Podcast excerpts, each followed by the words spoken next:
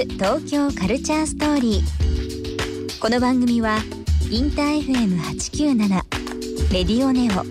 FM 心の3極ネットでお届けするトークプログラムです。案内役はビームスコミュニケーションディレクターの土井博。志今週のゲストはグラフィックアーティストのベルディです。グラフィックデザインイラストユニットの VK デザインワークスに所属しているベルディさん。音楽ファッションスケートとシーンを問わず様々な作品を手掛けています。自身が手掛けるアパレルブランドベイスティッドユースのポップアップをビームス原宿で展開。また関西で話題のブランドゼパニーズクラブではビームスティーほか4種類のアイテムでコラボレーション。さらにフジロックフェスティバル2018とビームスのコラボレーションによるオフィシャルグッズの T シャツをデザインさまざまなコラボレーションをビームスと展開しています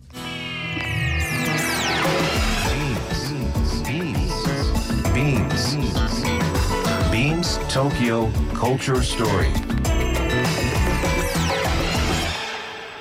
Beams Tokyo Culture Story This program is brought to you by Beams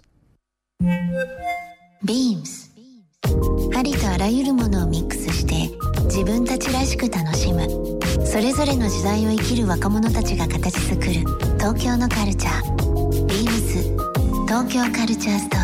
リー。あの海外と、まあ、国内のコラボもそうなんですけど、えービームス並びにビームスティ以外のところでも注目されてされてますけども、例えばスタイリストの熊谷さんカメラマンとしても活躍されてますけども、えー熊谷さんとのコラボもそうですし、はい。えー大阪のイマジンっていうお店ありますけども、こちらの方との取り組みもそうなんですが、はいすごいですね。今本当にいろんなところで本当に。あ展開もされてて、はい。ねえ。大人気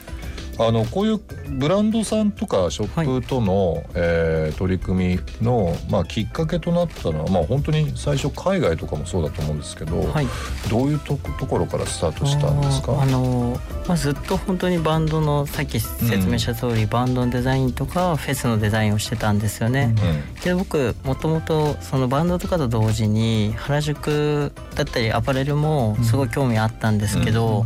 全然そういう依頼は来なくて、うん。それまあそう、まあ、やりたいと思ってたけどどうやったらいいか分かんないって時期に、まあ、インスタグラムが始まったんで、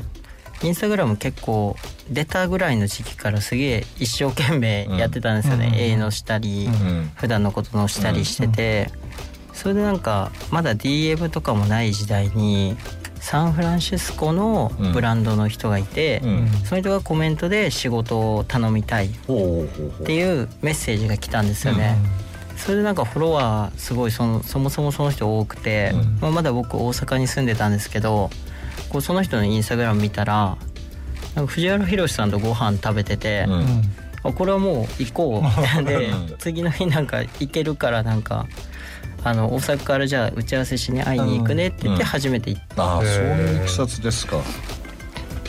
うん。なのでまあすごい最初は大阪とサンフランシスコ、まあ、アメリカサンフランシスコとのつながりが一番最初の海外そうですね。はい。あロサンゼルスのあのコンプレックスコンという有名な展示会ありますけど、そちらの方でもね、あのあれ去年ですかね。あれは去年ですね。ですはい。ね。されたりだとかもう大活躍ではあるんですがまあ本当にあのルイ・ヴィトンのシュプリームとかですねいろんなまあ部分でスニーカーがあのメゾンから発売されたりだとか今本当にストリートというのが単独でストリートというジャンルだけではなくて、こういろんな角度でストリートっていうのが広がってると思うんですよ、グラフィックもそうですしもうブランドともそうですしもう世代もそうですね。若い方だけではなくていろんな形でスニーカーとかグラフィックティー今履かれるようになったり着られるようになったりしましたけども、そういったベルディ君の中で、えー、とそのストリートカルチャーっていうのは、はい。まあ、5年前10年前と、はい。今とちょっとこの辺違うかなっていうのって気づきってあったりします？あーなんかその10年前とかは正直僕もバンドのシーンにいたんで、うん。まあどういうものかとかも外から雑誌見たりとかしかわからないんでなんかどうも言えないんですけどなんか今大きくやっぱ違うのはこう SNS が発達したことによって、うん。なんかこう例えば別に大きい会社に所属してなかったり、なんか何かこう守ってくれるものがなかったりしても本当にフリーランスでただもう自分のメッセージだったり自分のイラストを発信してるだけでもチャンスがつかめる時代なんじゃないかなと思ってますね。ベルディ君とその川浦君のちょっと二人にね、はい。うん、せっかくなんで聞いてみたいんですけどそんなそのまあ仮にビームスティーでもいいんですけども東京のストリートカルチャーってはい。世界の人ってどういうふうな見方してるんですかね？まあ、なんかその若い世代の人たちのことは、まあ、僕世界って言ってもそんなにいろんなとこ行くわけじゃないからそこまで見えてないですけど LA だけで言えばやっぱあのその藤原宏さん二王さんジョニオさんなどまあその裏腹の第一世代というかその人たちにやっぱみんなすごい有名なラッパーとかも憧れてるし、まあラッパーのこと好きな若い子もみんなチェックしてるしとかで、うんそもそもなんか日本人のアーティストだったりブランドクリエイターとかに対してリスペクトがありますよねみんな、ううなんかうん売れたら日本人とにデザイン頼んでなんか一緒にやりたいとかなんかやっぱこうファレルがニゴさんと組んだことによって、うん。日本人と組むことがそもそもクールだみたいなのがあるなって感じますね。うん。なるほどね。川端さんどうですか？はい。たえっと確かにその僕結構ヨーロッパの出張が多いんですけどロンドンのブランドとか、まあ、あとニューヨークのブランドもそうですけど、ビームスティーと何かやりたいってお願いした時に、うん。えっと、日本でやりたいアーティストいるかって言ったらわからないっていう言葉じゃなくてもうすごく羅列されてくるんですよ、うん。ベルディ君はじめいろんなアーティストを、やりたいと。はい、うん。でそれぐらいやっぱり日本のアーティストと何かコラボしたいっていうのは世界の人たちはすごいやっぱり思ってるんだなっていうのは本当に実感してますね。最近特に思います。なんかこうコレクションってあるじゃないですか、はい。はい。ロンドンパリミラノニューヨーク、はい。東京。なんか東京ってちょっと元気ないっていうようなこともね言われがちですけど、もうこう広くファッションとかアパレルとかグラフィックで見ると、やっぱり今お話ありましたけど全体的な底上げってすごい今されてますよね、なんかもう世代関係なくですけど世界から見たその日本のまあ、東京カルチャーストーリーこれ番組のタイトルにはしてますけど、はい。やっぱカルチャーにちゃんと今ストーリーがあるしすごくこうそれぞれがあの仲良くじゃないですけど、あのもう本当共存という形で世界にどんどん出ていってるっていうのがもうね面白いかなというふうには最近思ってはいるんですけどね。ビームス東京カルチャーストーリー。番組では皆様からのメッセージをお待ちしています。メールアドレスは beams897 アットマークインター FM.jp ツイッターはハッシュタグ beams897 ハッシュタグビームス東京カルチャーストーリーをつけてつぶやいてください。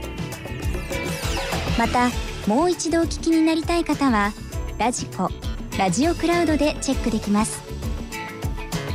ビームス東京カルチャーストーリー。明日もお楽しみに。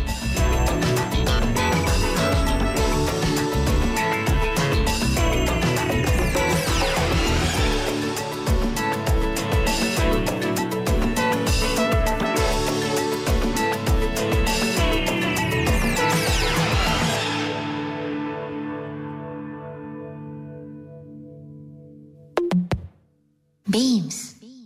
デイビームス池袋園井梨沙と申します今は接客を通して洋服の楽しさをお客様にお伝えすることにとてもやりがいを感じていますが商品企画にも携わりたいと思っています。そのための知識を増やすべく今はテスという品質管理の資格取得を目指して勉強中です。カルチャーを感じるものが好きな私はアニメやバーチャル YouTuber に興味があります。最近は温泉地がキャラクターになっているアニメにハマり登場する温泉地巡りをするのが楽しみです。ビームス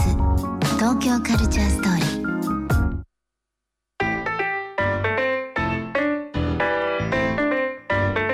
Beams Tokyo Culture Story. This program was brought to you by Beams